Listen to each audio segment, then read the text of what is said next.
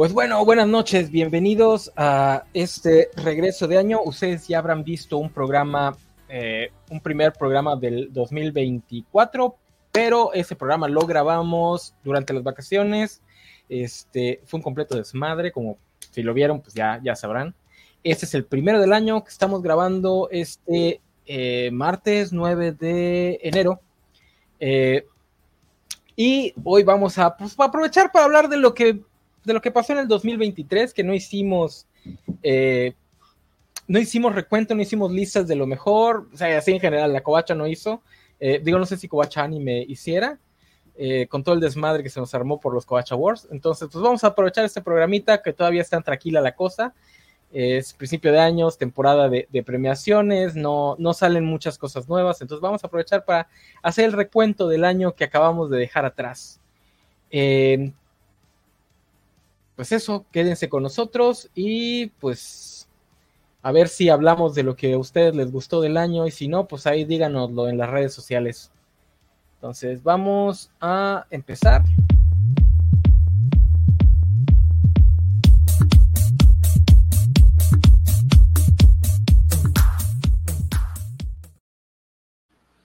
Este, pues como les decía, vamos a hablar de lo que vimos en el 2023, lo que, nos gustó, lo que no nos gustó, lo que se nos hizo mal, lo que nos decepcionó. Así en general hay varias cositas que pues generalmente no tocamos en estos programas. Entonces un programa de ese tipo es la excusa perfecta para hablar de ellas. Eh, y bueno, para ello vamos a, reunir a la mesa, la mesa clásica y tradicional de eh, Cobachando. Isaac de la Rocha, bienvenido. ¿Qué tal? Feliz 2024. O miserable 2024, no sé cómo vaya a ser. Pues así como empezó el año con todo, igual ya hay gente sufriéndola. Y apenas vamos al primer tercio del primer mes de este 2024. Sofi, bienvenida. Que yo digo que qué bueno que no se llevaron a cabo esos, esos premios porque a nosotros no nos ganamos nada, entonces no me importa. Este, ¿Cómo no? ¿Cómo no? Isaac se ganó una ah, categoría por lo menos, ¿no? Yo tenía ganada la de mejor chipeo. Mejor chipeo. Este, yo sí perdí todas en, la, en las que estaba. Y la única que le voy a reclamar a Valentín es la en la que me puso a competir contra Biscochan, contra Isaac, y no me acuerdo contra quién más. Ay, güey, pusiste al inválido a correr con los Sam Boys. Qué gacho. Nada, qué bueno. Yo tenía siete nominaciones, me iba a pasar toda la transmisión con sonrisa fingida, haciendo como que estoy feliz con los demás que ganaron. Ibas a estar como Pedro Pascal ayer o antier en los Golden Globes. Este, la, única, la única que sí eh, me, dolió fue que no gané el más dramático. Esa sí, esa sí, esa sí me dolió. ¿Cómo, ¿Cómo va a ser posible esa situación? Pero bueno, no hablemos de cosas feas. Este, ahí Valentín nos aplicó un Felipe Calderón diciendo haya sido como haya sido, y ya no hicimos recuento ni nada. Entonces, a lo que sigue. Hay que dejar el pasado atrás. Es enero, es el momento en el que todo el mundo nos metemos al gimnasio y juramos mejorar nuestro estilo de vida. Este, vamos a mantener esa fantasía unos dos, tres semanitas antes de que llegue carnaval y se nos olvide todo. Ah, yo pensé que dos o tres días. Este, pues igual, digo, depende de cada quien, ¿no? Hay, hay gente que se da por vencida al principio, hay gente que le aguanta hasta marzo.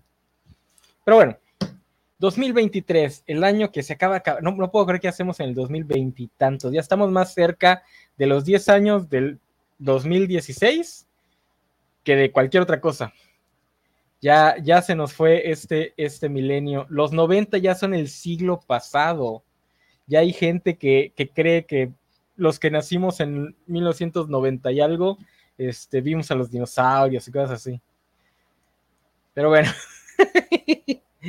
2023, eh, ¿qué vieron? ¿Qué les gustó? Vamos a, tratar de hablar de lo que nos gustó.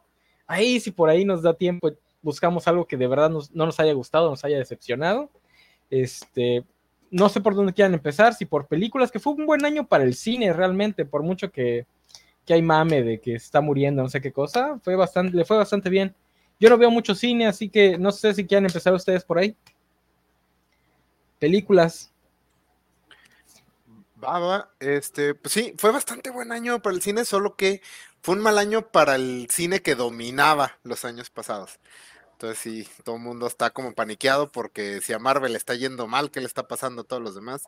Entonces, pero bueno, sabíamos que esto, iba a pasar, así funcionan las tendencias. Pero creo que se le dio oportunidad a muchas otras este, películas. El regreso del blockbuster tradicional, podríamos decirle el regreso de la película de medio presupuesto, que básicamente estaba muerta. Eh, que bueno, no sé, 100 millones consideramos medio presupuesto o es alto presupuesto, pero Disney y Warner siempre se maman con sus presupuestos. No, pues para el contexto actual es medio, eh, es hasta abajo. O sea, no sé cuánto, cuánto costarán las películas mexicanas, por ejemplo. Mm, yo digo que han de andar, ¿qué? ¿10 millones? No lo sé, la verdad. Digo, pues, ahí podríamos ver por ejemplo, ¿cuánto costó Godzilla Minus One? 15 millones de dólares. Que si vieron esa película, y todo el mundo la debería de ver, está buenísima. Eh, vamos a hablar de esto, no sé si la próxima semana o la que sigue. Eh, se ve increíble esa película considerando que costó 15 millones. ¿Vamos a hablar de Godzilla Minus One? Sí. ¿Ya Yo también me quedé con cara de eso. ¿Ah, sí? Sí, no habíamos quedado que Perdón, perdón. perdón, fechas de vacaciones. Estoy bien disperso. ok, sí, sí, sí vamos a hablar de Godzilla, díganme para hablar aquí. Ah, no, no, no, sí, porque además viene. Yo viene... hablar de Godzilla. No, y además viene el Monsterverso, que yo sí soy fan de, esa madre. pero este, una película que este año a mí me, gustó mucho y que sí entra en la categoría de película mamerta, pero que sí, no sé si me, gustó, eh, fue Asteroid City de Wes Anderson. No sé si tuvieron oportunidad de verla. Eh, Wes Anderson es un director que me... lo suyo es la estética y no siempre me gustan sus películas porque a veces se pasa de estética. Y Asteroid City es una película increíblemente mamerta. Es este. Es. Es la historia. O sea, son de esas que están en muchos niveles, que es estás viendo un programa acerca de cómo se hizo una, una obra de teatro, acerca de no sé qué, entonces estás viendo como cuatro niveles de ficción, pero la maldita película funciona, funciona bastante bien, está muy chida, está bonita, tiene un, esos elencos que dices, pues este ¿cómo le hizo para conseguir? O sea, Margot Robbie sale así como tres minutos en un papel así súper secundario y cosas así. Entonces, pero está, está linda, está linda. O sea, no, yo entiendo a la gente que no le gustan las sensibilidades de Wes Anderson. A yo soy uno de ellos que no siempre, eh, no siempre conecto con él. Pero Asteroid City está rara, pero me gustó, me gustó bastante. Eso sí, también, si es de esas películas que si, si se te hace mamón al principio, probablemente ya no lo vas a poder procesar es, el problema con los directores que tienen tan, un estilo tan marcado, ¿no? O sea, es como que si no te gusta el estilo, pues no vas a disfrutar la filmografía, pero chance disfrutas alguna de, las películas. Eh, es, como Arjona. No. no. no. te puede gustar su discografía en general, pero alguna canción habrá que te guste. Este, no, yo no soy fan de Wes Anderson. La única que me ha gustado es este el Hotel Budapest.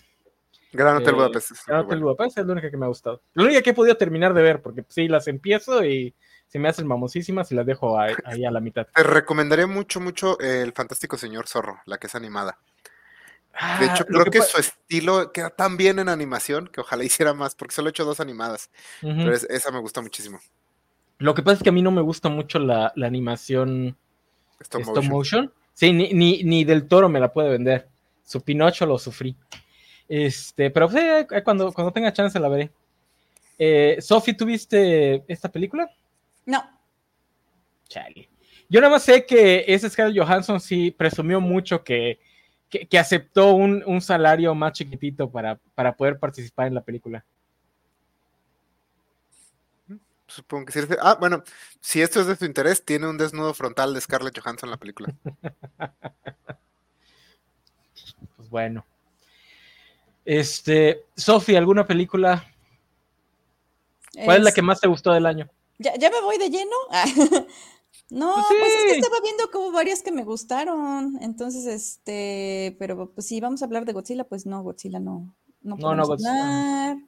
Este, es que quiero revisar qué otra antes de, de la de Camino Belón, que, que, yo estuve muy gratamente sorprendida. Este, Nimona.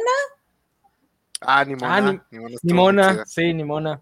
Nimona estuvo eh, muy chida. Eh, no me acuerdo si ya hablamos de eso en algún no, no, episodio. Para nada. De hecho, yo me quedé con el, con el tweet, nunca lo tuiteé, de que les iba a poner, este, pueden, pueden dormir en paz Isaac y, Sophie, porque ya vi Nimona y sí me gustó.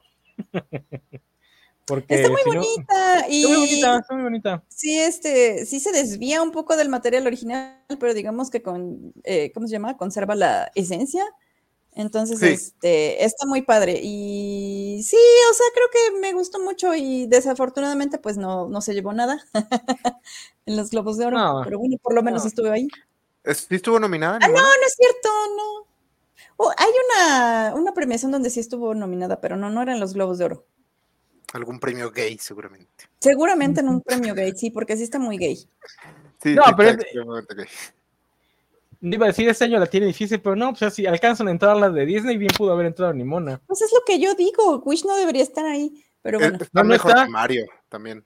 Sí, Wish está nominada a los Oscars, ¿no? No, a los Oscars no sé, pero Globos de Oro sí. ¿Sí? Híjole. Wish sí está nominada a los Globos de Oro. Elemental, bueno, ya, ya perdió. Elemental es la que está nominada a los Oscars. Igual ya ah. vi Mario, híjole, qué aburrida. Es que esa me aburrió mucho. ¿Verdad, enanos? Lo que yo digo, esa película está sobrevalorada. Sí, yo, ya, ya al, final me, me, quedé dormido. O sea, tuve que volver a ver el final porque no vi el final la primera vez que la vi. Porque sí, híjole, está tan aburrida que la única parte que me gustó es la de Seth Rogen como Donkey Kong. Y a mí Seth Rogen me cae mal. Pero así de aburrida está. Al menos te hizo sentir odio en ese momento. No, porque estaba tan aburrido que ah, de Seth Rogen me empezó a dar risa. Este, digo, yo amo mucho a Anna Taylor Joy, pero como actriz de voz es igual de buena que Chris Pratt yo no me acuerdo de si la vi en español o inglés, aunque la vi, no, pero... No, no hace mucha diferencia, la verdad. Eh, creo que fui la única a la que no le gustó esa película. Bueno, no es que no me gustara, pero sí no se me hizo así como que grandiosa, así como que... Eh, me perfectamente correcta, sí, o sea, entiendo que te guste mucho si eres un morrillo de seis años. Fuera de eso, no, sí, sí, sí, sí, claro, exacto. O sea, cuando un adulto llega y te dice, no mames, la mejor película de año, y dices, hey, güey, qué pedo. sí. No, no, sí, la verdad, sí. Es que está como que es una caricatura para entretener a los niños. Sí. Eso es. O sea, es, necesito algo para que esos chamacos se queden quietos dos horas y pum, ahí está. Está perfecta para eso. Este, este ¿la, del, ¿la del niño y la garza entra en este año? Sí, pero también vamos a hablar de, de, de, de Miyazaki en, en el ah, programa de Godzilla, que seguramente vamos a titular este Japos Locos o algo así. Ah, ok, va, va, va. Entonces no, ahí, ahí no me meto. Porque aparte me iba yo a pelear con Isaac porque él dice que no, que no está de acuerdo conmigo con que es la, la más entendible de sus películas, pero está bien. Yo, yo aviso que no soy fan de Miyazaki, otras, otras películas que me aburren. yo digo que nada más me gustan tres, entonces eso va a estar interesante. ¿Qué otra? Eh, siguiendo, animación, lo que yo eh, busco. siguiendo animación está Into the Spider-Verse, que tengo un ratote queriendo decir, no es la mitad de una película, la historia de esa película es la historia de Gwen. Pues díselo a Vale que está necio con que era la mitad de una película. Vale estaba eh, necio y necio y necio y necio. Es la historia, es la historia de Gwen, esa película, y, esa historia termina con el, con el final de la película. Este, lo que pasa es que también está para enlazarse con, con la siguiente en lo que voy a empezar a llamar Lord Buster, películas que están hechas para sacar otras películas. sí, este, este creo que es interesante como el yo lo sentí como la muerte del multiverso como, como concepto de para películas. Es increíble lo rápido que la gente se hartó del multiverso. Porque creo que solo dos películas lo hicieron así bien. Eh, todo en todas partes al mismo tiempo y Across the Spider-Verse. Todas las demás películas, a mi parecer, se tropezaron feo con el multiverso porque, y sí, estoy incluyendo No Way Home, o sea, porque mm. básicamente eh, todo lo, que los estudios dijeron es multiverso, ah, perfecto, a tirar nostalgia, vamos a convertir estas películas en sistemas de despacho de nostalgia. Lo hizo No Way Home, lo hizo este Multiverse of Madness, que no me desagrada esa película, pero creo que la parte del multiverso es como la menos interesante, o sea, no, no siento que hayan hecho nada muy interesante. Todo el tema este de Kang se les derrumbó en las manos, aparte de que el actor de Kang resultó ser más villano que el... destruyeron la serie de Loki para forzar el multiverso en esa pinche historia. Y, a forzar a Kang. No la veas. Ay, no la veas, no, no, no, no, Si de, plano, si de plano quieres ver el final de, del, ¿cómo le, ¿cómo le llaman? El motivo Ah, esa madre que busca Loki. nada más del, el glorioso, propósito, nada más del último capítulo. O sea, literalmente puedes ver nada más el último capítulo y enlaza mucho mejor que si ves la segunda temporada. Ok. Mejor un resumen en internet. Pero sí, fue, muy triste como el multiverso no, no pudieron hacer nada y Across the Spider-Verse hizo maravillas eh, con el multiverso. Ahora, yo te voy a decir, como alguien que es que le gusta la ciencia ficción, pero no se considera fan de la ciencia ficción, a mí no me sorprende. Porque el multiverso, los viajes en el tiempo, son cosas que la gente cree que dan para muchísimo, pero realmente no. Realmente son tropes muy, muy específicas que solo funcionan si tienes otra historia que contar y nada más lo espolvoreas el multiverso, los viajes en el tiempo sobre ellas pero por alguna razón mucha gente cree, no, es que esto da para muchísimo. No, no, no da. O sea, la gracia de ver personajes alternativos, versiones alternativas de tus personajes, se muere muy rápido. A menos que alguna de ellas resulte ser muy chida, pierde la, pierde la gracia inmediatamente. sí, porque creo que las dos historias de multiverso que hemos mencionado que funcionaron son las que son historias de otras cosas que utilizan el multiverso para, que es como funciona en general la fantasía y la ciencia ficción. Entonces, o sea, Spider-Verse funciona porque es la, eh, la, primera funciona porque es la historia de cómo el, símbolo de Spider-Man es tan poderoso que el manto queda a cualquier persona. Eh, entonces, por eso funcionó este, el, eh, todo en todas partes al mismo tiempo, porque es pues esta historia acerca de cómo la vida vale la pena y todo, todo esto. Across the Spider-Verse básicamente es la historia de un, un personaje atrapado en los tropos de, su género de superhéroes. Entonces lo están usando interesante, pero sí es cierto, todo el todo el tema del multiverso en Spider-Verse es adorno de fondo, es para ver un chingo de Spider-Mans. Eh, ¿Cómo se llama? Eh, locochones, que ah, un caballo Spider-Man.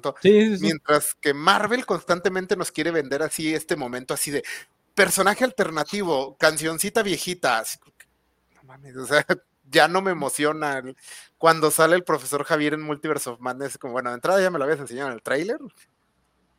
Y esperan poder repetir esta fórmula una y otra y otra y otra vez y que todas las veces la gente aplauda. Sí, sí, sí. Sí, y ahí sí te voy a decir algo. Yo vi eh, este, Multiverse of Madness con mi mamá. Mi mamá era muy fan de la caricatura de, de los X-Men. Igual sale el, el profesor Javier y así, frío, ya nada, no, nada de sorpresa, nada, porque pues ya, yo tengo mucho morbo de ver cómo le va a Deadpool. Porque Deadpool está tratando de cachar en dos cosas que ya están bien quemadas. Uno, los propios chistes de su franquicia. Y dos, el multiverso. Y el, multiverso en ese sentido de nostalgia. Yo sí tengo mucho morbo de ver cómo, cómo es recibida Deadpool. Porque se me hace que va a crashar bien gacho. Porque también otra cosa que creo que también este año ya, se, ya quedó súper demostrada. Traerte un viejito para que, para que repita su rol más icónico no jala tanta gente como los estudios quieren. Digo, no le fue tan mal a Indiana Jones, pero pues así igual pasó sin pena ni gloria. Entonces, a ver cómo le va también a Hugh Jackman ahorita en, en este año, porque no, no, sé por qué la gente tiene esta idea de querer ver a un viejito ya de sesenta y tantos años fingiendo todavía estar joven. O sea, a ver cómo le va. Entonces, 2003, año en el que murió el multiverso. Bueno, pero yo, iba a decir que apenas vi otra vez eh, la película y este, sí está muy preciosa, está muy preciosa, pero sí siento que le faltó como historia. O sea, no, no, en el sentido de que es media película, pero sí siento así como que le faltó poncho, no sé. Pero está muy preciosa. Sigo insistiendo que es muy preciosa. O sea, toda la animación está muy bien hecha. Mucha gente sufrió para hacer esa animación. Sí, o sea, uno dice, ay, sí está bien fue la explotación, pero sí les quedó bien bonita. también demuestra, si le tiras suficiente miseria humana, lo que sea, te queda chingón. Que, también he estado viendo que el bajo presupuesto de Godzilla Minus One también es en parte porque explotan bien gacho a la gente en Japón. ¿Sabes qué seguro también salió bien barato? Las pirámides. Miseria humana, bajo presupuesto, obras chingonas. Oye, pero hablamos del multiverso y no mencionamos a Flash. Digo, hablamos de cosas que murieron y tampoco mencionamos a Flash. Porque dijiste que nos concentráramos en lo que nos había gustado. Porque lo vimos, vi Flash. Yo tampoco, la verdad no puedo opinar. No, pero sí, no la vean, no la vean. Yo la verdad este año dejé de ver las películas de superhéroes, acepto que tuvieran como muy buena crítica. Porque la verdad es, hay buenas películas en el cine, porque tengo que ir a ver películas que están regulares. O sea, que voy a salir diciendo, estuvo bien, estuvo padre. Eh, ya vi tres, cuatro versiones de esta película, pero esta estuvo bien. O sea, no puedo esperar al stream. Y sale caro ir al cine. Sí. Yo, yo le tenía confianza ciega al MCU porque pues, a mí no me gusta estar en el cine, entonces me gusta ir a ver cosas que me gustan. Entonces nunca me había fallado. Pero Secret Invasion mató por completo esa confianza. Es la primera vez desde las series de Netflix que empiezo a ver algo de Marvel y digo, no, eso está aburridísimo y lo dejo de ver. Le quise dar una segunda oportunidad con Loki porque pues Tom Hiddleston y compañía son muy buenos actores, pero no. Y ya así ya de plano ya ya no ya no pienso ir a ver una película del cine del MCU a menos que las críticas estén muy buenas. Y hablando de eso. Críticas de alguien de confianza, porque. Sí, no, no le tires a Valentín, que es que anda, que anda tristón. Porque Valentino dice que todas están buenas, hasta Flash. Ah, sí, creo que tuvimos una pelea en el chat por eso. Este, no, pero sí, lo mejor, lo que más vale la pena de Flash es Sasha Calle. Este, entonces busquen sus escenas en internet porque es lo que más vale la pena. Pero nada, no se pierden de nada. Ah, y hablando de viejitos que todo el mundo cree que por regresaros al papel icónico van a generar bullicio, ahí estuvo el pobre. No, se me fue el nombre del actor de Batman. Este. Michael, Keaton. Está Michael Keaton, que debió haber sido su regreso triunfal. Y pues pasó sin pena ni gloria. Espero que tenga un muy buen agente y le esté pensando muy bien con Beetlejuice 2, porque también el buen este, Tim Burton tiene años sin hacer nada bueno. Yo sé que hay que perseguir la chuleta, señor Keaton, pero también piénseselo dos veces. Este, hablando de superhéroes, la única película de superhéroes que realmente valió la pena en el año, el final de la saga de Guardianes de la Galaxia, el adiós de James Gunn a, Marvel. Ustedes lloraron con él. Dos veces con esa película. Lloré dos veces. O sea, Porque no la fui a ver dos veces y lloré cada ah. vez. En la misma vez lloré dos veces. No, a mí me encantó esa película. Sí me, me llegó bien cabrón. Así me, me llegó un chingo. O sea, sí salí así como que ay, cabrón, o sea, esto se sintió así especial, o sea, ese me, quedé a ver los créditos y al, final, no sé si los vieron que al final sale, no la escena post créditos de Chris Pratt, sino la, una foto que sale de todos los guardianes. Ah, sí. Este, no sé, o sea, hasta ese momento dije, esta es la última vez que los vamos a ver juntos y qué bonito estuvo. Que, o sea, la película está muy chida, está muy bien hecha, está es todo lo que los últimamente no han sido las películas de Marvel. Es una película con intención, con, que quiere decir algo acerca de sus personajes, que, que tiene una visión ah, y también visualmente es algo un poco diferente. Está dentro de la maquinaria de Marvel, entonces no pueden hacer demasiado, pero... Y no sé, tiene... Se sintió un poco triste también porque no, no me dio esperanzas para Marvel, porque esta más bien se sintió como el último dejo del viejo Marvel. sí. Como que se despida. Pero no, a mí sí, sí, sí me gustó así un chingo esa película. Y el momento final con Groot, cuando por fin lo entendemos, oh mames. Está hermosa esa pinche película. Sí, sí, sí. Sofi, tú que no la viste completa porque no viste las partes de los animalitos.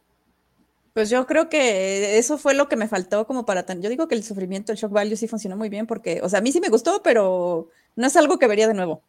O sea, no, la verdad no. Es, no, pues, está muy bonita, pero sí se sintió mucho, especialmente viniendo de Quantum Manía, se sintió mucho la diferencia de una película que está contando una historia y una película que está tratando de venderte otras cosas. A pesar de que yo no odié Quantum Manía, de hecho, así en general me gustó lo mismo que me gustaron las otras dos de Ant-Man, este, pero sí se sintió muy fuerte y más porque esa es una despedida. Si sí dices, no, pues es que ya se, se va el último, el último director que tiene alguna intención más allá de la, de la lista de peticiones de los ejecutivos. Entonces sí. Pues sí. Eh, ¿Qué más? ¿Qué más? Ah, hablando de, hablando de, Kank, el conquistador, y el buen este, Jonathan Myers, que ya va a dar su entrevista donde llora. Este, porque Disney lo despidió, pero le dejó una entrevista personal en una de sus cadenas. Este. ¿Vieron Crit 3? No. No, he visto ninguna de Crit. Yo sé Ah, que sé. al parecer todas son Ah, muy buenas. no mal. Todas son muy buenas. La 2 es la que chafea de las tres, es la que chafea un poquito. Este, igual está buena, pero no, no como la 1 y la 3. Híjole, la verdad, Myers es un. Bueno, aquí no sé si es un gran actor o lo estamos viendo como es en la vida real, porque las madrizas que le mete a, a- a Michael B. Jordan sí están así de wow. Que es también el debut, el debut de este, en la silla del director de Michael B. Jordan, y la verdad, el muchachón tiene un ojo para la acción muy bueno. Se ve que es de la generación que creció viendo anime. Eh, me daba mucha risa porque él quería forzar a todos los actores que salían con él en las entrevistas a hablar de anime. Y se nota que solo a él le interesaba el anime. Este, pero sí, está muy bonita, está muy bien hechecita. Eh, no sé si la franquicia aguante para más. Eh, espero que si van a hacer más, le den un mejor giro que nada más estar viendo a, Apolo, a Donny Creed este, peleando. Pero pues sí, sí, sí la recomiendo. Ahí está en Prime, véanla. Si ya tienen Prime, pues ya, ya está ahí gratis. Este, ¿qué otra? ¿Qué otra? Yo quería mencionar dos películas que no son las mejores películas del año, pero también entran en esa categoría como de blockbusters que ya no hacen y que pasaron muy, muy desapercibidas. Fueron las nuevas versiones de Los Tres Mosqueteros, que son, son películas francesas. Se estrenó una en septiembre y la otra se estrenó esta semana, la semana pasada. Y son películas de los tres mosqueteros. Este, están dividiendo la historia. De hecho, creo que van a ser tres, porque al final de la dos decía ahí como. Y son aventuras históricas, películas de aventura histórica. eh, no son necesariamente muy épicas. pues, los tres mosqueteros no va tanto por ahí. Pero sí, ahora que las he estado viendo, digo que sí.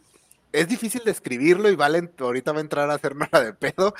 Ah, no, porque esto no está en vivo, pero eh, sí, se, sí se han perdido esas cosas. O sea, hay momentos donde simplemente es la cámara viendo gente andar a caballo por un bosque, o sea, un duelo con espadas, así nada más, y ese tipo de cosas que ya no se hacen. O sea, que digo, "Ay, ¿en qué momento va a haber un dragón aquí o qué pedo? Están chidas, no son así las grandes películas. Se nota que le sufren un poco en adaptar los tres mosqueteros, que tengo entendido que es muy episódico la historia. Entonces sí están como pegando y sí se nota de repente, pinche película da brincos así. Que se me hace que pasaron semanas entre estas dos escenas. Pero en general están, están bastante buenas. Creo que son las mejores versiones de los tres mosqueteros que ha habido, porque son de esas franquicias que nada más no la libran. Y Sale Eva Green, ¿no? Sí, es el regreso de Eva Green, diosa que bajó de los cielos para la redención de los hombres. Este, como siempre, se ve guapísima. Entonces, sí, la- se las recomiendo, están divertidas. Digo, no son así obras maestras, pero sí, la primera está en Netflix, creo que ya la, la subieron a Netflix. Entonces, sí, se, se las recomiendo bastante. Están, Mm. están divertidas, me recordaron así como a las películas, a la película del zorro de los 90, ese tipo de cosas. Entonces, sí, pasaron muy, la verdad, sin pena ni gloria, pero al menos se han estrenado las dos aquí en México. Ok. Este, Sofi, ¿algo que decir de los tres mosqueteros? Mm, no, pues la tendré que ver porque mi favorita es la de Disney y entonces, este, si Zack la recomienda, pues a ver, le echaremos ¿Cuál? un ojo. ¿Cuál de Disney? La de los tres mosqueteros de Disney ¿Cuál es? con Chris O'Donnell, este, Kiefer Sutherland. ¿Es, es de eh, Disney? Sí, ¿A poco? Sí. Pero es de las malas. No la ¿qué recuerdo. te pasa? Es No es de mis películas favoritas. Kiefer Sutherland. No, no, Sí, no la sí, recuerdo. Sí, sí, sí. Oliver Platt. ¿Y quién es? Ahí, ¿quién, ¿quién, es, ¿quién es el, el arzobispo? Este, este... ¡Ay! El, el drogadicto. Va a tener que ser más Halfman, Ah, Charlie Chin. ¿Charlie, Charlie Chin? ¿Sí? ¿Él es Aramis? No, no, no, no. ¿Quién es el malo? ¿Quién es el. El, ah, el malo es este. Archiduque, no, creo que se llama el. El de It. El arzobispo. El arzobispo. El que, el, que hace It. El ah, es. Pero el original. Sí. Este. Ah, lo estuvimos mencionando en la de Cuento de Navidad porque, sale en. Ajá. En la isla del tesoro. Tim Curry, Tim Curry, Tim Curry. Tim Curry. Okay. es que yo, yo confundo esa con la de pero creo que este, creo que ese es el hombre de la máscara de hierro, donde este Jeremy Irons creo que es el, malo, pero creo que es, el, hombre de la máscara de hierro. Así es, donde sale este Leonardo DiCaprio como el príncipe. como el hombre, como el príncipe. Que es básicamente la continuación de los tres mosqueteros, pero sí, por eso siempre las confundo. Esa está buena, el hombre de la máscara de hierro. Que bueno, no adapta a los tres mosqueteros, adapta al hombre de la máscara de hierro. ¿El hombre de la máscara de hierro es la segunda o tercera parte de los mosqueteros? te voy a ser sincero, lo he leído como siempre, o sea, he leído cómo está la estructura de esa historia 100 veces y siempre se me olvida. Porque yo recuerdo que los tres mosqueteros 20 años después y el hombre de la máscara de hierro, o el hombre de la máscara de hierro es parte de 20 años después. Es lo que nunca me acuerdo. Es que nunca recuerdo si es el hombre la máscara de hierro o 20 años después, o es los tres mosqueteros 20 años después, no, la verdad. Eh, hubo una, ese lapso en los 90 donde todas estas historias tenían, les metieron elemento de magia entonces hay como tres versiones de los tres mosqueteros donde, donde la gente tiene poderes. Hay una versión de los tres mosqueteros de los 2000 donde quisieron meterle este estilo más de con parkour y cosas así. Sí, que sale Orlando Bloom, ¿no? Ándale, sí. Sí, no, está bien. Malísima. Esa no la he visto, no la he visto. Malísima. de cañón y así en cámara lenta. Yo la vi, yo la vi en el camión y aún así no pude aguantarla de lo aburrida que estaba. Porque cuando vas en el camión te avientas cualquier churro que te pongan. no, qué mal está esa película. Este, irónicamente, para lo mucho que de los franceses, la historia de los tres mosqueteros sí me llama. Este, pero sí, no está hecha como para películas. No sé por qué no hacen mejor una serie. Porque lo que sí recuerdo es que la, la, la en general es, entra este D'Artagnan, conoce a los tres mosqueteros, luego hay historias con D'Artagnan ya como parte de los mosqueteros, y luego viene el hombre de la máscara de hierro. Entonces sí da como para tres temporaditas de, de, una serie de Netflix. Pero bueno, esas eran las dos películas, ¿verdad? Las dos de los dos mosqueteros, los tres mosqueteros. Sophie, habla de Bottom, Sophie, este, The Bottom de Salborn, las dos películas gay de la temporada. Visto Salborn, no lo he ah. visto. Ah, sí, es cierto, Van es la que me explicó de qué iba. Bueno, habla de, habla de Bottoms. Ah, pero también películas gays. Es que ahora sí hubo películas gays para aventar. Estuvo rojo, azul y. Ah. No, rojo, blanco y sangre azul, o como se llame. Sí, sí, sí. la película que. La, la película que desató todo un discurso en Twitter sobre si las personas gay pueden hacer el misionero. Ah, sí, exactamente. Este. Yo es vi el trailer de esa película y se veía como la versión gay de una película de Hallmark. Sí, estaba mejorcilla porque no se veía nada bien. Pues a mí me gustó, de hecho me gustó más que el libro, este, aunque la gente cree que el libro es mejor, pero a mí me gustó más la película porque como que viene más condensada. Este, y está buena, pero no, o sea, no es la gran película. Y salió más o menos como por la segunda temporada de Heartstopper en Netflix. Y este, que también está bonita, pero como que no tiene todo el encanto de la primera. Este, pero también es como el, el tipo de temas que trata. Entonces, este, Sí, estuvo como muy gay este año. Pero ¿de qué trata, Sofi, para los que no, no saben de qué estamos hablando? Ah, la de rojo, blanco y sangre azul, o como se llame. Trata de. Es el hijo de la presidenta de los Estados Unidos. Se enamora de un príncipe inglés. Entonces, pues obviamente es amor prohibido, murmuran por las calles, pues porque la monarquía inglesa es muy, este, muy estricta, ¿no? Entonces, pues es básicamente como llevan su, ¿cómo se llama? Su relación en secreto. Sí, sí, sí. Y al final son, bueno, no. Bueno, sí, eh, se les voy a spoilear porque no creo que la vean. Al final son felices porque, porque el amor gay triunfó. Pero bueno, este, entonces ahora sí vamos a hablar de, de Bottoms porque... Espera, espera, antes de que hables de Bottoms, eh, Yo no la he visto porque en general no me llaman mucho la atención las comedias adolescentes. Pero hace como cuatro o cinco días escuché una sinopsis que dije, tengo que ver esta película y a ver si me la puedes confirmar. La sinopsis era que son un grupo de lesbianas adolescentes problemáticas que deciden iniciar un, iniciar un club de la pelea.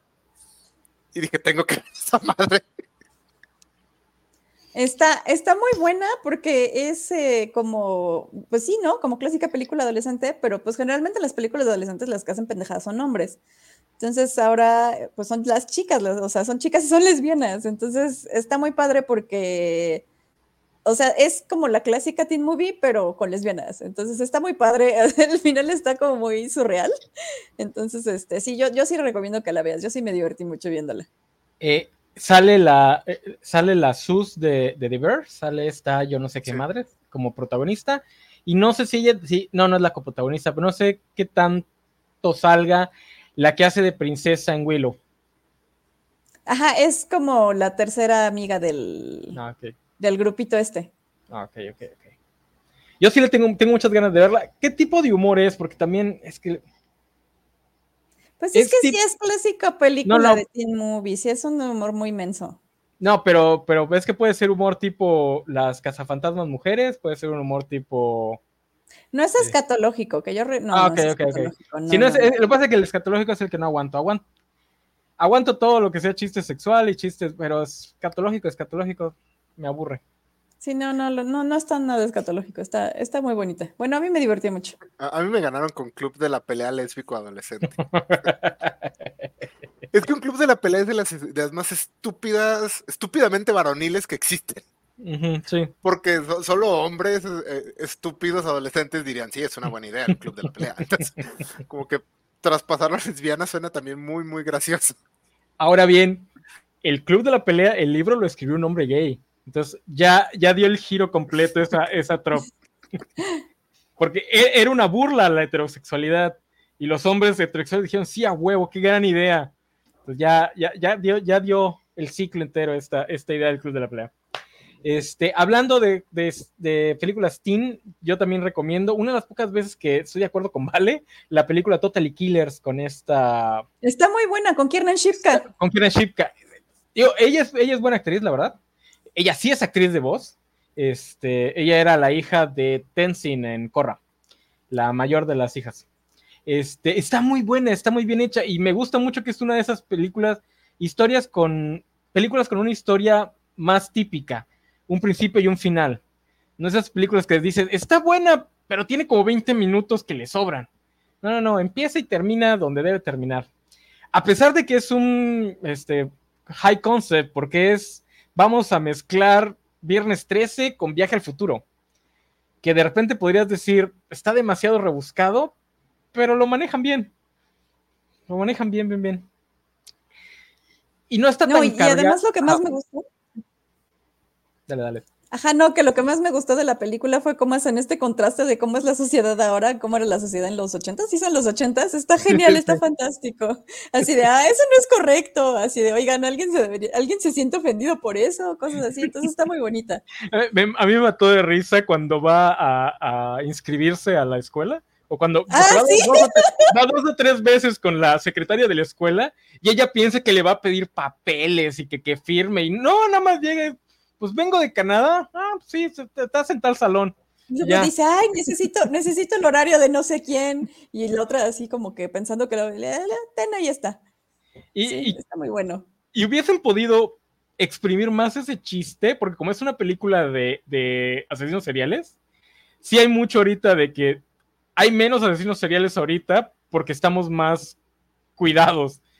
Había más en los 70 y 80 porque pues, de plano te podrían desaparecer y tardaba un montón de tiempo en la burocracia en darte cuenta. Entonces, también estuvo bien que lo hicieran así nada más por encimita. Pero sí, está muy graciosa, un gran cast. Este, sale Julie Bowes como la mamá, que no sé por qué Vale no la reconoció, sí, igualita, nada más un poquito más delgada.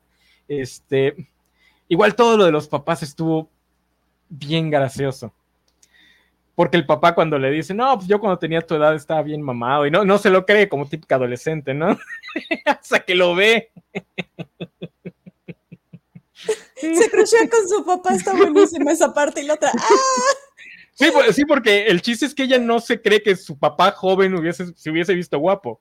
Porque su papá siempre lo anda presumiendo, pero pues dice, ah, típico papá. Este, no, así está. No, y también qué horribles personas eran este, los adolescentes de esa época. Isaac, ¿alguna otra película adolescente que hayas visto? Nada. No. Yo intenté ver la de Family Switch con la, con la que sale con Merlina en Merlina, pero no la aguanté. Es el, ese sí es un humor que, odio, el, humor más bobo que tienen los gringos, entonces no la aguanté. Y esta Jennifer Garner, porque a mí me gustan también esas películas, porque creí que era una de esas películas con high concept, pero no. Este, ¿qué otra? ¿Qué otra? Ya hablamos, ya hablamos de Mario, ya hablamos de películas adolescentes, películas de terror, ¿ustedes vieron alguna? Yo la verdad, terror me da hueva. Aparte de Total Killers, que es más comedia. De terror, nada. No, este año no. Vale, es el único. ¿Alguien vio la secuela del Exorcista? Nah, qué madre. Están muchas listas de lo peor del año. Es eso vi. Este. Digo, volviendo rápido a superhéroes, a mí sí me gustó Blue Beetle está cotorrona. Digo, para verla en la casa. Si lo hubiese visto en el cine, probablemente no hubiera gustado. ¿Alguien vio Aquaman? No. No. ahorita me acordé que otra les quería recomendar película. Esta salió en Netflix, no, no llegó a cines. Eh, la de Clonaron a Tyrone. No sé si la vieron. Es una película de ciencia ficción comedia que es este como homenaje a las Black Exploitation de los 70s. Ah.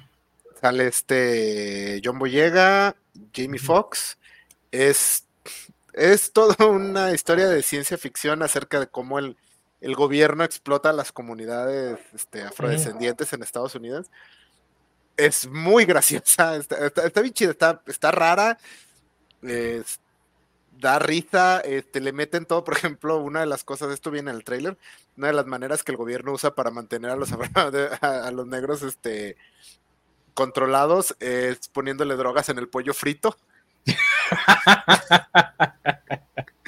Entonces sí es muy gracioso. Este, uno de los personajes son este, una prostituta, un, pimp y un traficante de drogas, porque qué otra cosa van a hacer. Pero está muy buena, está en Netflix, se las recomiendo bastante, está muy divertida. Es una, es una muy buena sátira de las diferencias de clases sociales y el tema de los de las distintas razas en Estados Unidos, todo, pero de una manera muy, muy, muy entretenida. Se les recomiendo mucho. Ok. Este, ah, pues, hablando de eso, eh, La Mansión Embrujada también está bastante buena, a pesar de que le fue pal perro en taquilla. Digo, también la sacaron en, julio y era película de, Halloween. Este, ahorita que estabas diciendo, porque el actor, este, Lakenfield, algo así, está, está, raro su nombre. Este, yo lo vengo siguiendo desde Atlanta. Es un gran actor y el pobre no ha tenido un solo éxito por más que lo intenta.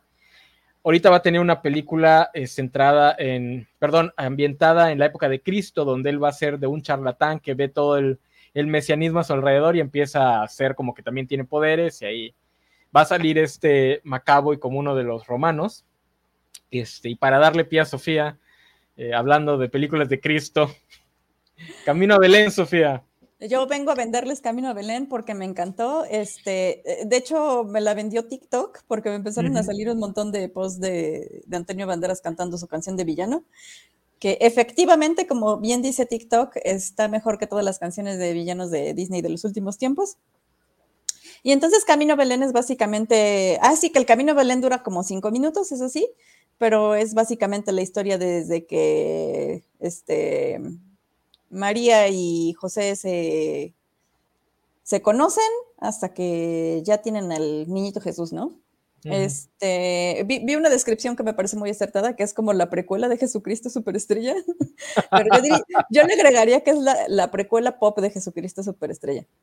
Entonces, este, toman unas libertades creativas como que me parecieron como muy acertadas. Este, María no es simplemente, oh, sino que tiene como que intereses, ella quiere, ella no quiere casarse, quiere ser maestra. Este, a José le ponen ahí un dilema. A José lo hacen joven, obviamente, porque pues sabemos Este, si alguna vez fueron a una iglesia católica, saben que José ya estaba grande cuando se, se marideó con la, con la María, entonces los ponen de la misma edad y entonces básicamente su historia de amor.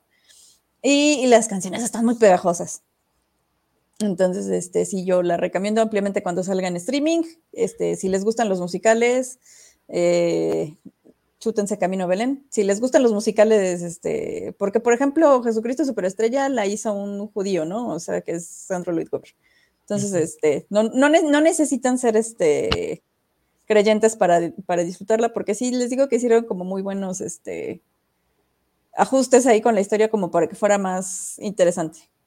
Ah, y Miguel es una persona de color, entonces este, que yo no sabía que era un cantante de Airbnb, algo Airbnb, Airbnb.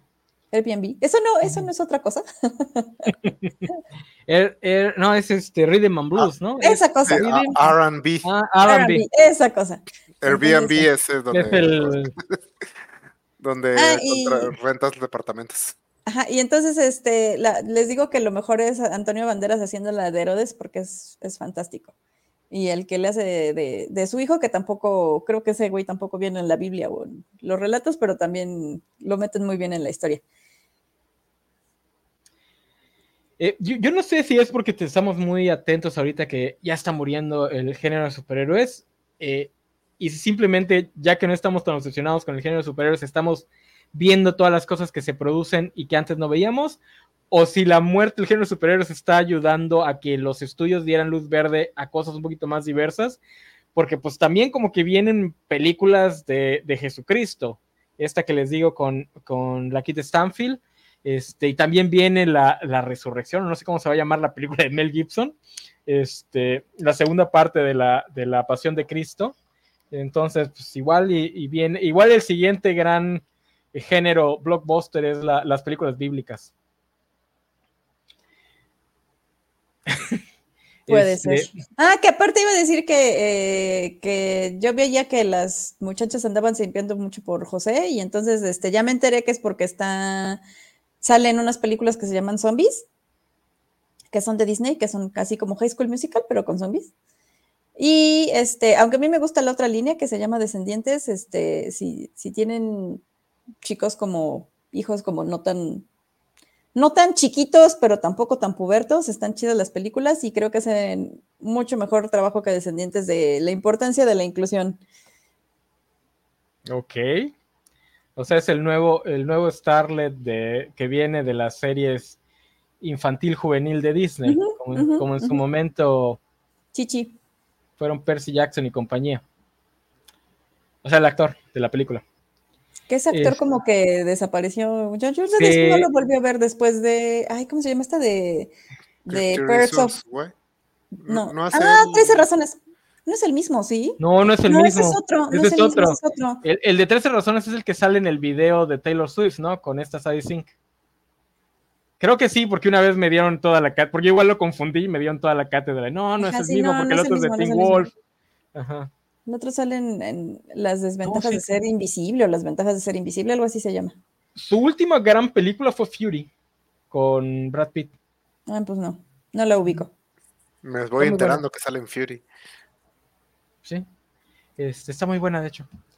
Eh, este, ¿qué otra película? O ya se nos acaban las películas. Pues, pues ya no sé mencionar las exitosas así, de las que ya todo el mundo habló. Ah, bueno, sí. Yo, iba a hablar de un documental.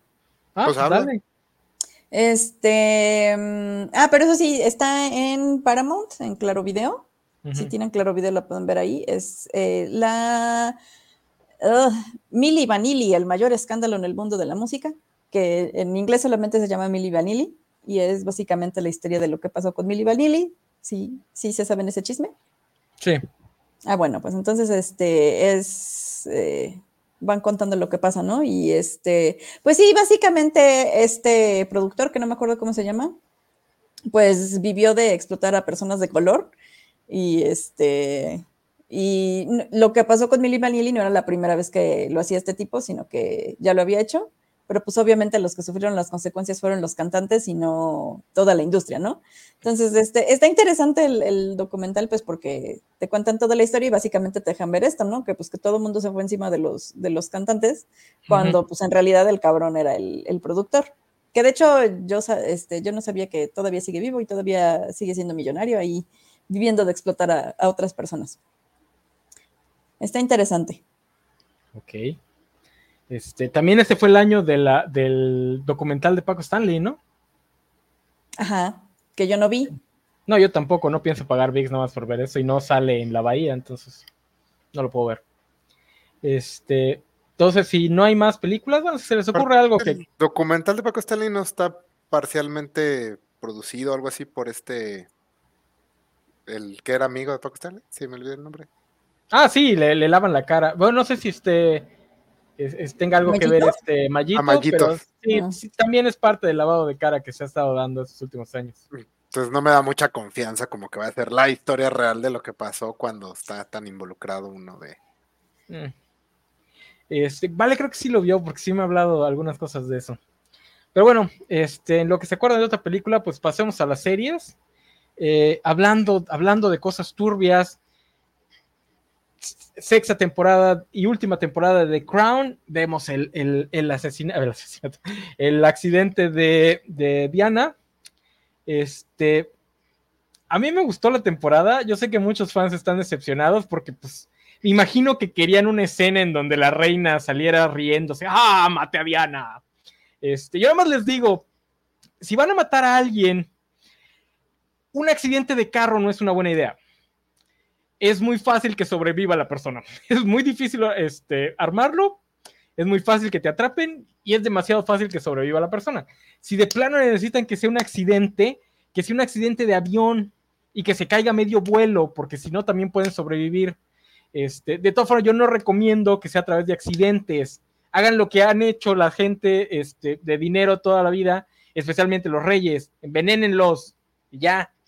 Este, o contraten a alguien para que los mate.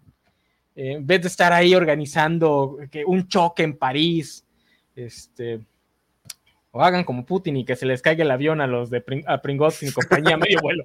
Este, yo, no vi la serie, pero sí vi que había mucha gente quejándose de que le habían lavado la cara a la monarquía. Que eh, porque al pobrecito, ay, ¿cómo se llama este güey? El que me cae gordo. Carlos. rey. Ah, pues que, Carlos. que a Carlos le hicieron que oh, sufrió mucho Carlos. no. Eh, lo que pasa Nadie es que se la cree es gente, es gente que quería, no sé, que se rieran ahí malévolamente o algo así. yo, sí quería, yo sí quería que pasaran que fueron bien malévolos. No, yo les voy a decir algo. La serie termina con el príncipe Philip literalmente diciéndole a la reina, qué bueno que no vas a adjudicar, qué bueno que vas a ser reina hasta que te mueras, porque los que vienen no sirven para nada. Mm. Literalmente así es como termina la serie. Yo no sé de dónde sacan que Carlos se ve bien, Carlos es un imbécil de principio a fin. Hay por ahí en la cuarta temporada una subtrama en donde medio te cae bien, pero ya es lo más cerca que lo llegas a querer. Este, el actor que hace de Carlos Dominic West es muy bueno haciendo de personajes nefastos. Digo, sé que también le puso los cuernos a su esposa, entonces igual y no se tiene que esforzar mucho. Este, lo que sí voy a decir es que se nota que ya no quisieron meterse en tantos problemas porque ya están más cerca de, de, la actualidad, eh, especialmente con Guillermo. Si hubo una escena que... Ajá, sí hubo una escena que a mí sí me cayó gorda en donde Guillermo regaña a Harry diciéndole, no te compares con mamá, tu vida no es como la de ella. Y así, sí, sí, güey, ya, ya entendimos que están enojados por lo del libro. Este, pero fuera de eso, la serie terminó en el mismo tono que empezó. Yo desde la primera temporada a mí me gustaba mucho esta ellos siempre ponían la trama del drama de la, de la familia junto, se nos está cayendo el imperio. En la primera temporada era eh, lo de Nasser y lo del, lo del canal de Suez, eh, que se les estaba desmoronando el imperio en África, y mientras tanto la corona estaba, ay, Margarita anda con un hombre casado, y este, todo el gobierno patas para arriba, y, ellos interesados en estupideces. Esa temporada termina con la boda de Carlos y Camila, y todo el drama de la reina aprendiendo a aceptar que su hijo se case con una mujer casada, mientras a Tony Blair se le está cayendo el, gobierno porque se metió a la guerra de Bush. Entonces termina como empezó, este, salvo porque sí son a, Guillermo se la dejaron este, barata. Yo no creo que, digo, no sé la verdad si, si sean este, monarquistas o no los de la serie, pero pues termina en el mismo tono que empezó. Volvemos a ver a Claire Foy y a este Matt Smith como las versiones jóvenes de los personajes, que la verdad las primeras dos temporadas son las mejores, entonces pues, también se agradece eso. ¿Alguna otra serie de la que quieran hablar ustedes, compañeros? Pues aunque no me lo creas, crees, estoy justo viendo en, Wikipedia que salió este año y como que no, como que de series no hubo así algo que me atrapara. Yo quiero mencionar una que salió ahora en diciembre y que a mi parecer ha pasado muy, muy así también debajo del agua. Es una serie animada, se llama Carol y el fin del mundo. No sé si. Ah, sí, sí, la, quiero ver. Es, bueno, es una serie animada de 10 episodios. Ahorita está como miniserie, es decir, no está pensada una segunda temporada de inicio, aunque sí hay la posibilidad de. Eh, es, es, trata de que un día aparece un planetota que va a chocar contra la Tierra. Y no hay nada que hacer al respecto. El planeta va a chocar contra la Tierra y el mundo se acaba en ocho meses. Ahí empieza la serie y la historia sigue a Carol, que es ya se va acerca el final, entonces todo el mundo decide, ok, pues vamos a tirarnos al degenere, porque pues quedan ocho meses de vida. y ella dice, pues no, yo quiero seguir con mi vida. O sea, ella es como una señora muy tranquila, ella le, le gusta la monotonidad, le gusta eso. Y la vemos intentando como que vivir su vida en camino a este fin del mundo mientras lidia con el hecho de que todo el mundo está así de que viaja al Tíbet, este, hace esto, y de hecho le inventa a sus, a sus familiares que está aprendiendo a surfear, porque todo el mundo le está preguntando constantemente como que qué va a hacer. Este, incluso sus papás este, se volvieron nudistas y formaron una relación poliamorosa con otro, con el que era su enfermero. Entonces, está así. Eh, la verdad, los primeros dos episodios, sobre todo el primero, está un poco como que no sabes qué, de qué va. A partir del tercer episodio, cada pinche episodio es una joya. Este, es una serie súper existencialista. No es especialmente graciosa, es muy eh, tranquila y contemplativa, así, pero está bien bonita. O sea, cada episodio lo acabas de ver y dices, no mames, está bien bonito estar vivo. Y es una serie que no se va a lo fácil, o sea, justamente la serie busca alejarse del, eh, sí, vive la vida, viaja a Italia, este, come pizza en la campiña, tírate de un avión, este, ese tipo de cosas, y en cambio busca más bien como eh, la, belleza de los pequeños momentos, de las conexiones reales que haces con la gente, de, de tus el sentido de comunidad, por ejemplo, que se forma al trabajar en una oficina, del, de cómo incluso esta, la serie cuestiona así de, bueno, pues sí, o sea, tú, toda esta, toda esta cosa de vivir una fiesta interminable de ocho meses, pero pues si yo quiero estar aquí en mi casa viendo tele, porque eso es lo que a mí me hace feliz, ¿qué tienes malo? Realmente yo no estoy viviendo y tú sí estás viviendo. Hace muchos análisis bien interesantes, se aleja mucho de los clichés. Hay un momento que me gusta mucho donde una, una señora ya grande eh, se junta con su familia y empiezan a contar historias de que ella tenía tiene cinco hijos, ya tiene nietos, y empiezan a contar historias de los chavitos de niños. Y ella dice así como, ah, no manches, no, este, yo no estuve ahí, yo no estuve en ese momento, ah, por, y, y, ella misma dice, ah, me perdí de tanto porque siempre estuve trabajando y así. Y en un momento les quiere pedir disculpas a sus hijos, y los hijos así de que, ay, claro, o sea, pues claro que tenías que trabajar, éramos cinco, pues ni modo que hicieras que, o sea, todos estamos vivos, ¿de qué te preocupas? O sea, tampoco fuiste una mala madre. Entonces me gusta mucho que no se va por las salidas fáciles. Está bien, bien, bien, bien chida. Se las recomiendo mucho a mí, la verdad sí me llegó bien cabrón cada episodio. Yo en el último episodio estaba así de que no llores, Isaac. Ya estás grande, no llores. Sí, yo, yo vi el, yo vi el tráiler y me llamó la atención nada más por la premisa y porque es una protagonista, es una mujer ya grande o el personaje. No sé quién haga la voz. Y no sé de quién sea la producción. Es un. Ha trabajado en varias series, este. O sea, tiene créditos en Ricky Morty, no me acuerdo si en Bojack Horseman y así, pero no ha tenido. Eh, es, lo que te iba a decir. Suena mucho como Bojack Horseman. En ese sentido de que es una. No quiere ser una comedia, sino una exploración de la vida cotidiana. Sofía, ¿algo que comentar de esto? Yo, yo sí quiero comentar algo. Este, ahorita que lo estás describiendo, yo no había visto más que el puro tráiler. Híjole, sí me suena como que algo, un producto hecho ya post pandemia con todo la el gays post pandemia, porque también ahorita la más media como que está tratando de pues de ignorar lo que hemos estado pasando en los últimos años y pretender que podemos regresar a, la normalidad. Eh, pero yo sí he notado como que ya un bajón en esta cultura del es que tienes que viajar y no sé qué para vivir. Eh, digo, también tiene mucho que ver TikTok, que ya nos, nos muestra que pues, tampoco vale mucho la pena ir a París, por ejemplo, a menos que quieras ver un montón de ratas y tener que cuidarte que no se te caiga comida para que no te, este, no, no, no lleguen los chefcitos a atacarte. Entonces sí, sí, sí se escucha interesante. Yo la tengo en mi lista, pero pues mi lista está larga de series. Ajá. Y no, no lo había considerado en el tema post pandemia, pero ahorita que lo menciona así, porque mucho del mensaje de la serie, este, no es tanto spoiler, pero es como la idea esta de es que el mundo siempre se está acabando. Y o sea, todo está, todos vamos a morir, o sea, todos estos personajes van a morir, pero pues todos vamos a morir. Solo que ahorita ya tenemos una fecha. Entonces, es como este, mucho ese discurso, esa discusión de, bueno, ¿por qué de pronto te tirarías al degenere si eso no es lo que te apasiona solo porque sabes que te vas a morir? Porque ya sabes que te vas a morir. Entonces, sí, ahora que lo mencionas, sí se siente mucho como una reacción a, esta, a este choque que fue para la sociedad como la mortalidad, o sea, de pronto decir así, ah, cabrón, sí, cierto, el mundo se puede acabar en cualquier momento y todos nos podemos morir. Yo tengo una duda, porque eso es lo que siempre me detiene de ver cosas que recomiendan. ¿Cuánto duran los capítulos? 28 minutos cada episodio. Ah, perfecto. Este, pero suena que son puro character, character development, este, Sofi. Y, eso, y eso a ti no te gusta.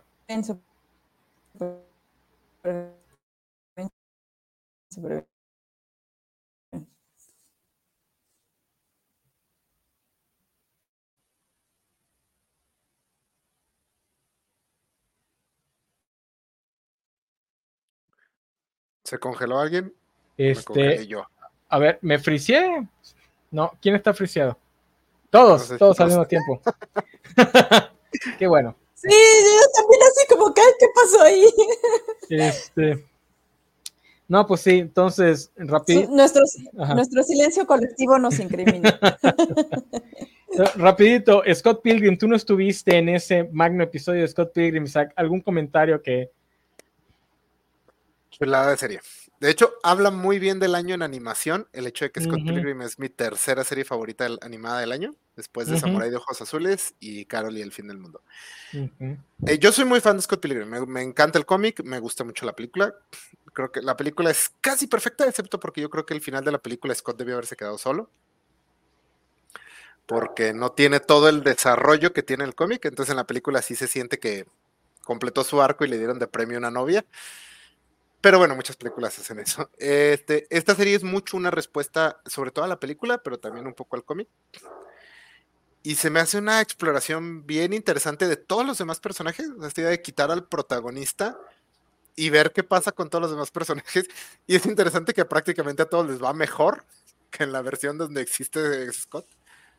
Pero me gustó mucho la exploración que hacen de Ramón, es bien interesante. O sea, que es como, bueno, ¿qué clase de persona tienes que ser para que todos tus exnovios formen un grupo de supervillanos para desquitarse de ti?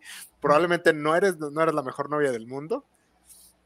La exploración de todos los personajes, de lo que hacen, de cómo estos, estos exnovios malvados, pues estaban perdidos, estaban malinterpretando cosas. Incluso me gusta mucho el momento donde el exnovio logra ganarle a Scott y dice, bien, ahora volveré con Ramón. Y Ramón así, ¿qué pedo? o sea, ¿por qué crees que voy a volver contigo? Eh, Scott Pilgrim es una historia acerca de veinteañeros malas personas, egoístas, pero eh, creo yo que criticarla, o sea, entiendo que no te guste, pero justamente es una historia acerca de eso, de cómo a los 20 probablemente eres una mala persona porque no sabes qué pedo, no estás perdido y de los riesgos de no crecer cuando te toca crecer, que ese es el gran problema de Scott. Scott está atrapado en, una etapa anterior de su vida, se niega a crecer y, en el proceso le está arruinando la vida a todo mundo. Entonces, a mí me gusta mucho también la leí cuando yo era un veinteañero problemático.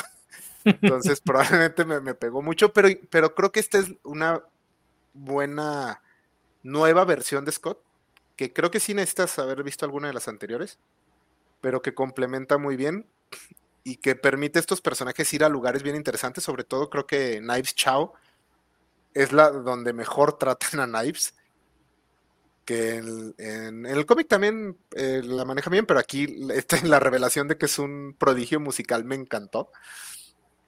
Entonces sí, a mí la verdad sí me, gustó mucho, sí me llegó y me encantó esta que da el brinco a, bueno, cuando el veinteañero problemático madura, se arregla su vida, probablemente no, va a haber nuevos, nuevos retos y si esta persona no ha madurado de verdad, pues solo va a seguir cometiendo los mismos errores y tal vez a escalas mayores porque ya está más viejo.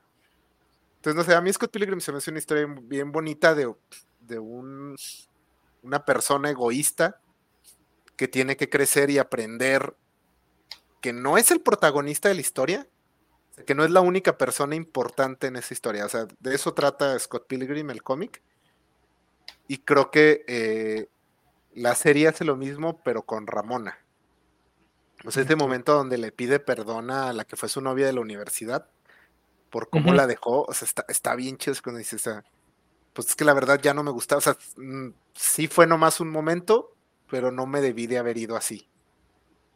O sea, no es, eras el amor de mi vida, no, no, o sea, realmente no, no estaba funcionando. Pero cómo me fui estuvo mal. Es también algo que rara vez eh, vemos en la ficción tratar esto de no, no todas las relaciones son la relación, pero es importante cómo dejas esa relación. O sea, los sentimientos de la otra persona son importantes al momento de terminar, no solo los tuyos, por ejemplo. Entonces, a mí me gustó mucho, mucho Scott Pilgrim. La animación está súper chida. Las peleas están bien, bien divertidas. O sea, no sé, a mí me, encantó esa serie. Creo que es un complemento perfecto a Scott Pilgrim. Y yo sí diría que es la franquicia que tiene el lujo de no tener ni una mala versión. Hasta ahorita. Esperemos que no hagan lo mismo que Toy Story y, se quieran arriesgar. Algo que quieras este, añadir, este, Sofi, tú, te quitaste temprano ese día, ¿no? Sí, pero este, pues es que yo, yo sí la sufrí un poquito, pero creo que porque no soy hombre. Puede ser.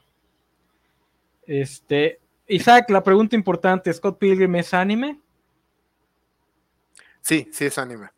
Ok, queda, No hay ninguna definición funcional de anime que no incluya Scott Pilgrim.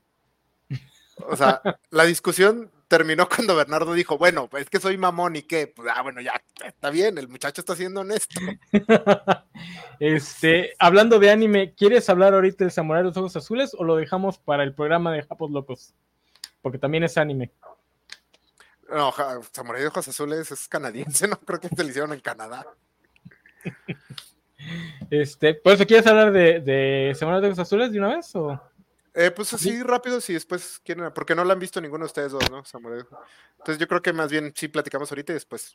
ok, ok, ok. Este, esa, hecho, eh, dato interesante, fue hecha por el mismo estudio que hizo What If para Marvel. Es el mismo estudio, está súper raro. Es, una serie de Marvel. Sí, es culpa de Marvel. Sí, sí. Es una serie de ah, ocho episodios que está en Netflix. Esos, son episodios de casi una hora cada uno. Y bueno, a mí me encantó. Está chingón. Sí, sí, sí, sí, sí, sí, ma. a mí, me, a mí me han advertido que hay que aguantar el primer episodio. Mm, sí, pues es el más flojón, diría yo. Pero es una historia bien interesante. La animación es muy al estilo de Arkane. Entonces, si les gustó ese estilo de animación, está hermosa la animación, está súper chingona. Pero es una historia de ubicada en el Japón feudal, durante el, periodo este de Edo, donde estaba completamente aislado Japón de, de los extranjeros, entonces no había ningún extranjero. Y el protagonista, bueno, aquí les voy a revelar algo que algunos podrían decir es un spoiler, pero viene en el tráiler también. Entonces, el protagonista es la protagonista es una niña que nace, es, es mitad europea, mitad japonesa, entonces nace con ojos azules, lo cual en ese periodo es básicamente una deformidad y la consideran un demonio. aparte, ser mujer en esa sociedad era, pues básicamente se estaba echando la soga al cuello sola. Entonces ella decide fingir todo el tiempo que es hombre y se entrena así desde chavita para crecer y buscar a los cuatro hombres europeos, bueno, hombres blancos que vivían en Japón durante el momento en, el periodo en el que ella nació para vengarse porque básicamente la crearon siendo un monstruo. Entonces recorre Japón eh, partiendo madres y soltando chingadazos y está muy, muy, muy chida. Este, es una gran serie de acción, pero aparte es una serie que tiene mucho que decir acerca de cosas como los roles de género en la sociedad, el, incluso temas de atracción. Tenemos como la versión para adultos del el romance de Mulan, que es así como es bicurioso, pero ¿qué, qué está pasando? ¿Qué me gusta? tenemos, eh, por ejemplo, hay una subtrama de una princesa que también la ves cómo se abre camino como mujer en una sociedad, siendo una mujer con poder, lo que significaba ser mujer en esa sociedad. Eh, tener, estuve investigando un poco y al parecer es bastante respetuoso de las tradiciones, es muy fiel a lo que realmente era Japón en aquel tiempo. Y pues las escenas de acción aparte están súper, súper chingonas con la animación que tiene. Entonces, a, mí me, me encantó. Eh, también evita mucho de los clichés. Es una historia de venganza acerca de cómo la venganza te destruye, pero no va por los caminos eh, más obvios.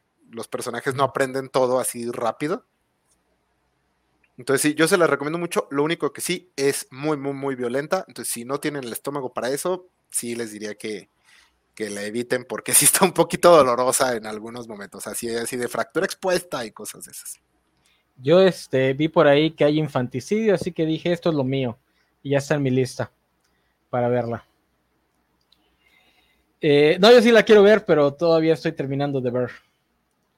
Sofi, tú tampoco la has visto, ¿verdad? ¿Algo que quieras comentar? ¿La quieres ver? ¿La vas a dejar pasar?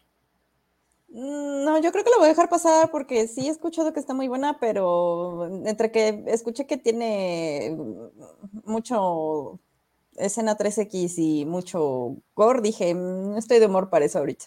Ah, sí, hay mucho desnudo frontal. Sí, sí, hay eh, bastante. Eso no me molesta tanto, pero, o sea, es así como. Eh. Sofía es de las que dice que toda escena de sexo es innecesaria en las películas y en las series. En general, en general sí. Oye, acabo de descubrir en el, en el rewind de un youtuber que sigo de lo peor del, de lo peor del año, que hay todo un género en Netflix que vendría siendo el equivalente actual del soft porn de Golden Choice. Entonces, yo quiero irme a pelear con, lo, con Film Twitter, que cada rato se queja de que esas películas ya no existen. Al parecer sí, y las hace Netflix, y son muy populares. Nada más que no llegan a nuestros estratos del Internet. O sea, esas películas que tienen una historia lo mínimo necesario para que no se consideren porno, porque realmente son porno. Este, quedé en shock obviamente a mi Netflix no me sale porque pues yo nunca he visto este, este 50 sombras de Grey ni esas cosas, pero al parecer existe para los que viven llorando de que ya no hay este sexo en, las películas, está en Netflix, como muchos otros subgéneros este, de nicho, está en Netflix. Este, pero bueno, eh, la de Scavengers, ya para acabar con la animación, la de Scavengers, no sé qué, ¿la viste? Es otra que he escuchado muchas cosas. Scavengers Reign, eh, Reino de eh, Planeta Recolectores, le pusieron en español. Uf, también vale mucho, mucho la pena.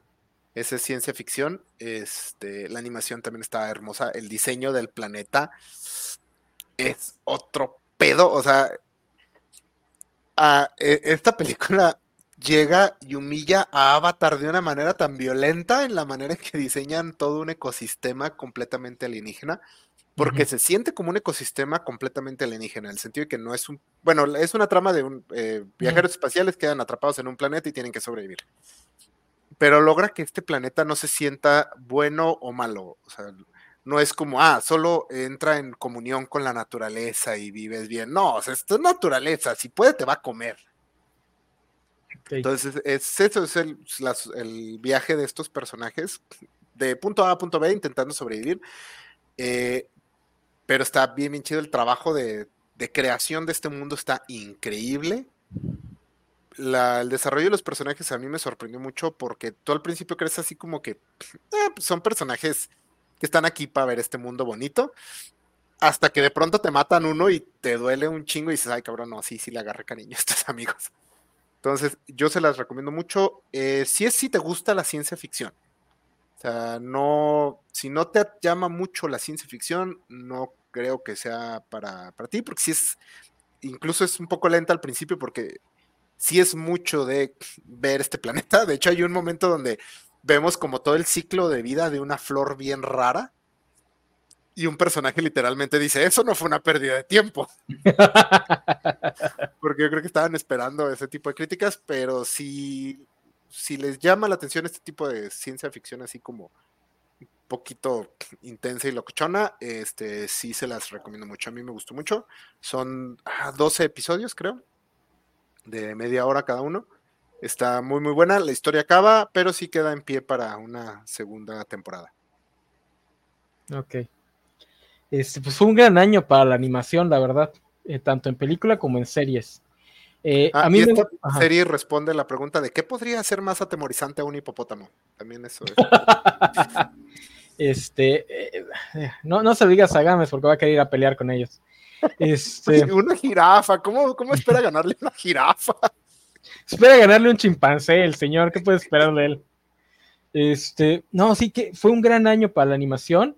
Eh, que los ñoños ya nada más estemos obsesionados con las mismas franquicias es otra cosa.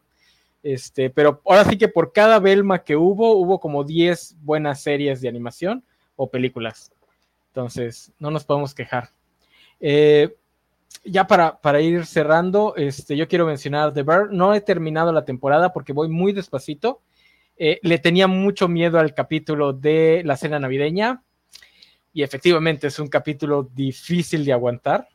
Eh, pero pues si ya, si ya vieron de, la primera temporada de Burn, ya saben a qué, se, a qué se van a enfrentar. Curiosamente, esta temporada tiene más capítulos que son.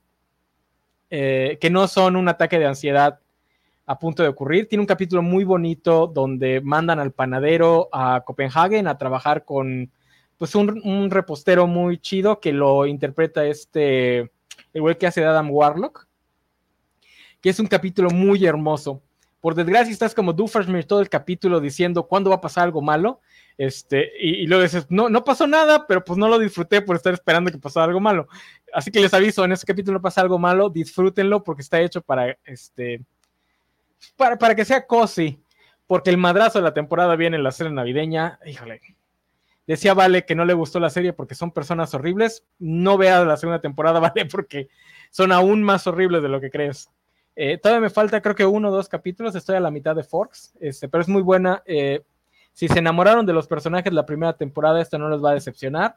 Eh, ganaron los Globos de Oro tanto Jeremy White como Ayo, no sé qué madres.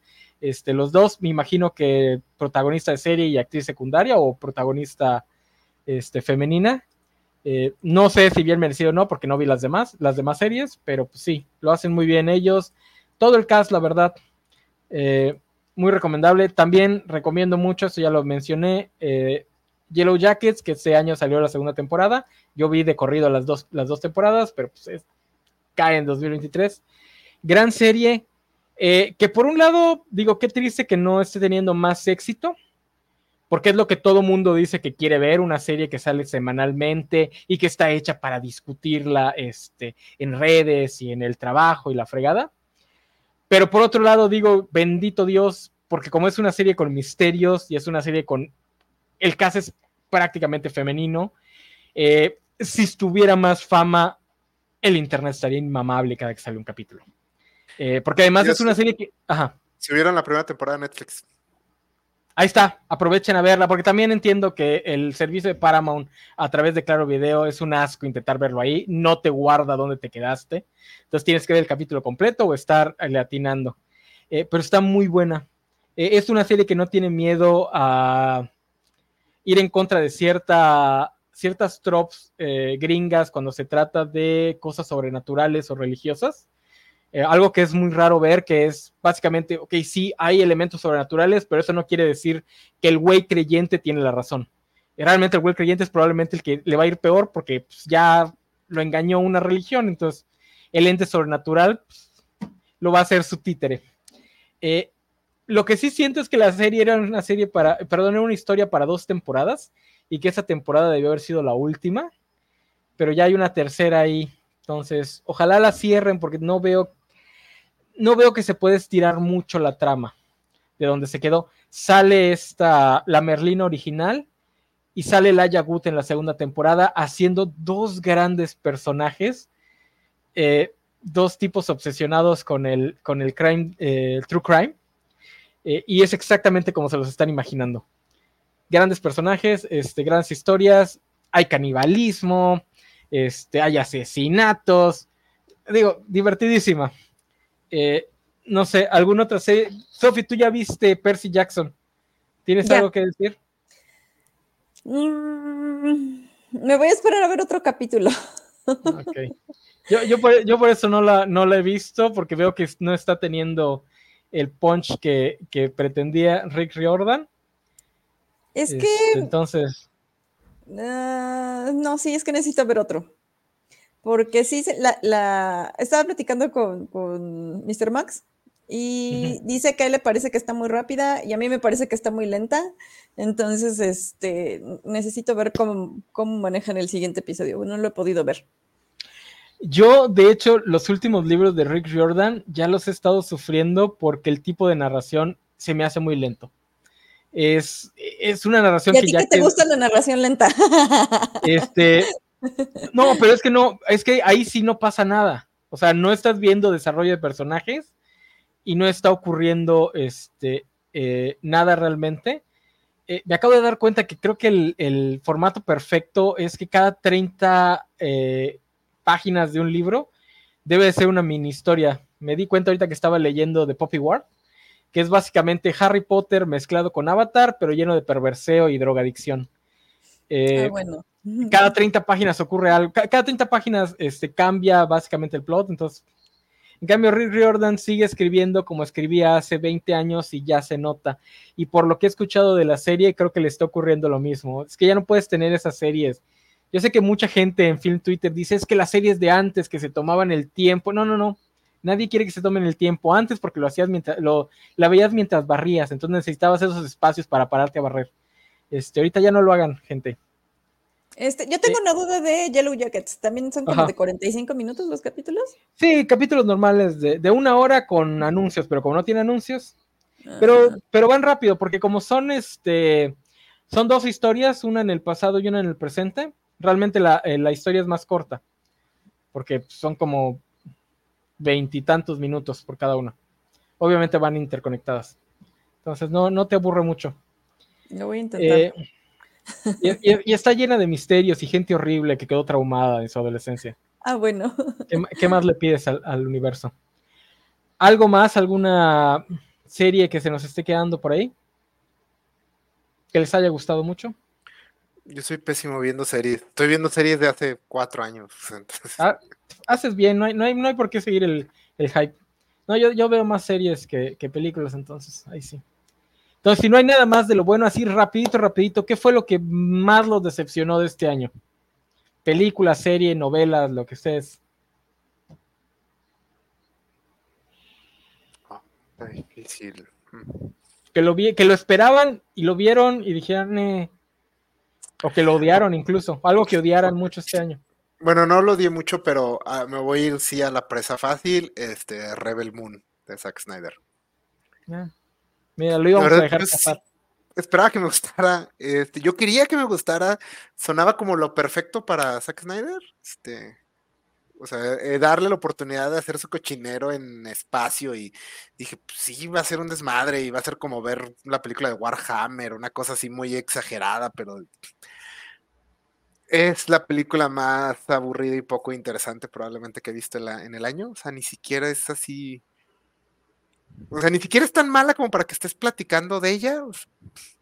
Yo vi, hoy una reseña de un crítico que estaba muy molesto porque dice que no hay nada aquí. No hay nada, eso me molesta. O sea, me molesta una película que siento que me robó el tiempo. Es una película aburrida y poco interesante. Y creo que es algo que Zack Snyder nunca había sido. O sea, ha sido peor director, pero creo que nunca había sido tan poco interesante como creador. Entonces sí, yo creo que sí fue tal vez mi decepción del año, porque, pues no, No hay nada ahí, ni siquiera una escena de acción así especialmente buena o algo. Hay un momento donde eh, queda bastante claro que un personaje está a punto de tener sexo con un pulpo. Esa, esa parte está chida. Fuera de eso, este. Pues. Sophie. Ay, este. Voy a odiar darle la razón a los FIFAs, pero de Marvels. Sí, no te gustó para nada. Pues no voy a decir que no me gustó, pero pues. Ah, así como que sin pena ni gloria. Ni siquiera Imán Belani la levanta. Pues creo que es lo único bueno. O sea, sí, no. No, no, no. Esperaba más punch, pero no. Chale. Vaya, ni los gatitos, ni un chingo de gatitos lo salvaron. Así, así la dejo. no, pues ahí sí ya está. Ahí sí ya está grave. Yo, híjole, pues como no veo nada que no me llame la atención, pues es que la fácil sería decirles, este, Secret Invasion y Loki, pero no. Ah, bueno, sí, ya sé, el, ese año salió la segunda parte de la novela de Yang Shen, de esas novelas que están sacando los de Avatar. Eh, FU o algo así se llama el, el, escritor, pero lo hace bajo la tutela de Dante Di Martino. Entonces técnicamente están en canon, ¿no? Que son novelas que exploran algún personaje de, del ciclo del Avatar. Eh, las dos primeras con el Avatar Kyoshi estaban muy buenas, son dos novelas muy chidas. Obviamente son novelas para adolescentes, eh, o sea, tampoco esperen eh, la gran cosa. La primera novela de Yang Sen me aburrió, pero dije es la primera, están planteando la historia, les voy a dar el chance. La segunda confirma que no tienen mucho que contar para, para estas cosas y sí me decepcionó bastante. Eh, como son precuelas, pues tampoco pueden modificar mucho y se quieren meter un poco a detallar la política del mundo del avatar.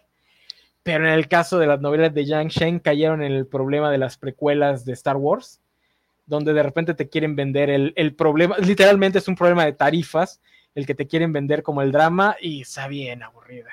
Y la sí me dolió bastante. Esa y la novela de Dentro del mundo de Percy Jackson no le escribió Rick Jordan, le escribió otra persona eh, bajo la tutela de Rick Jordan, de, se llama La estrella y El sol y la estrella, una historia de Nico D'Angelo y un hijo de Apolo, que pues, es su novio, y que bajan al inframundo y yo tenía muchas ganas, porque a mí me gustan mucho las historias de, de, de Catabasis, de donde un personaje o un héroe tiene que bajar al inframundo.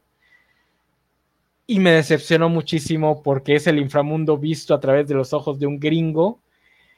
Y como odio esos inframundos aburridos.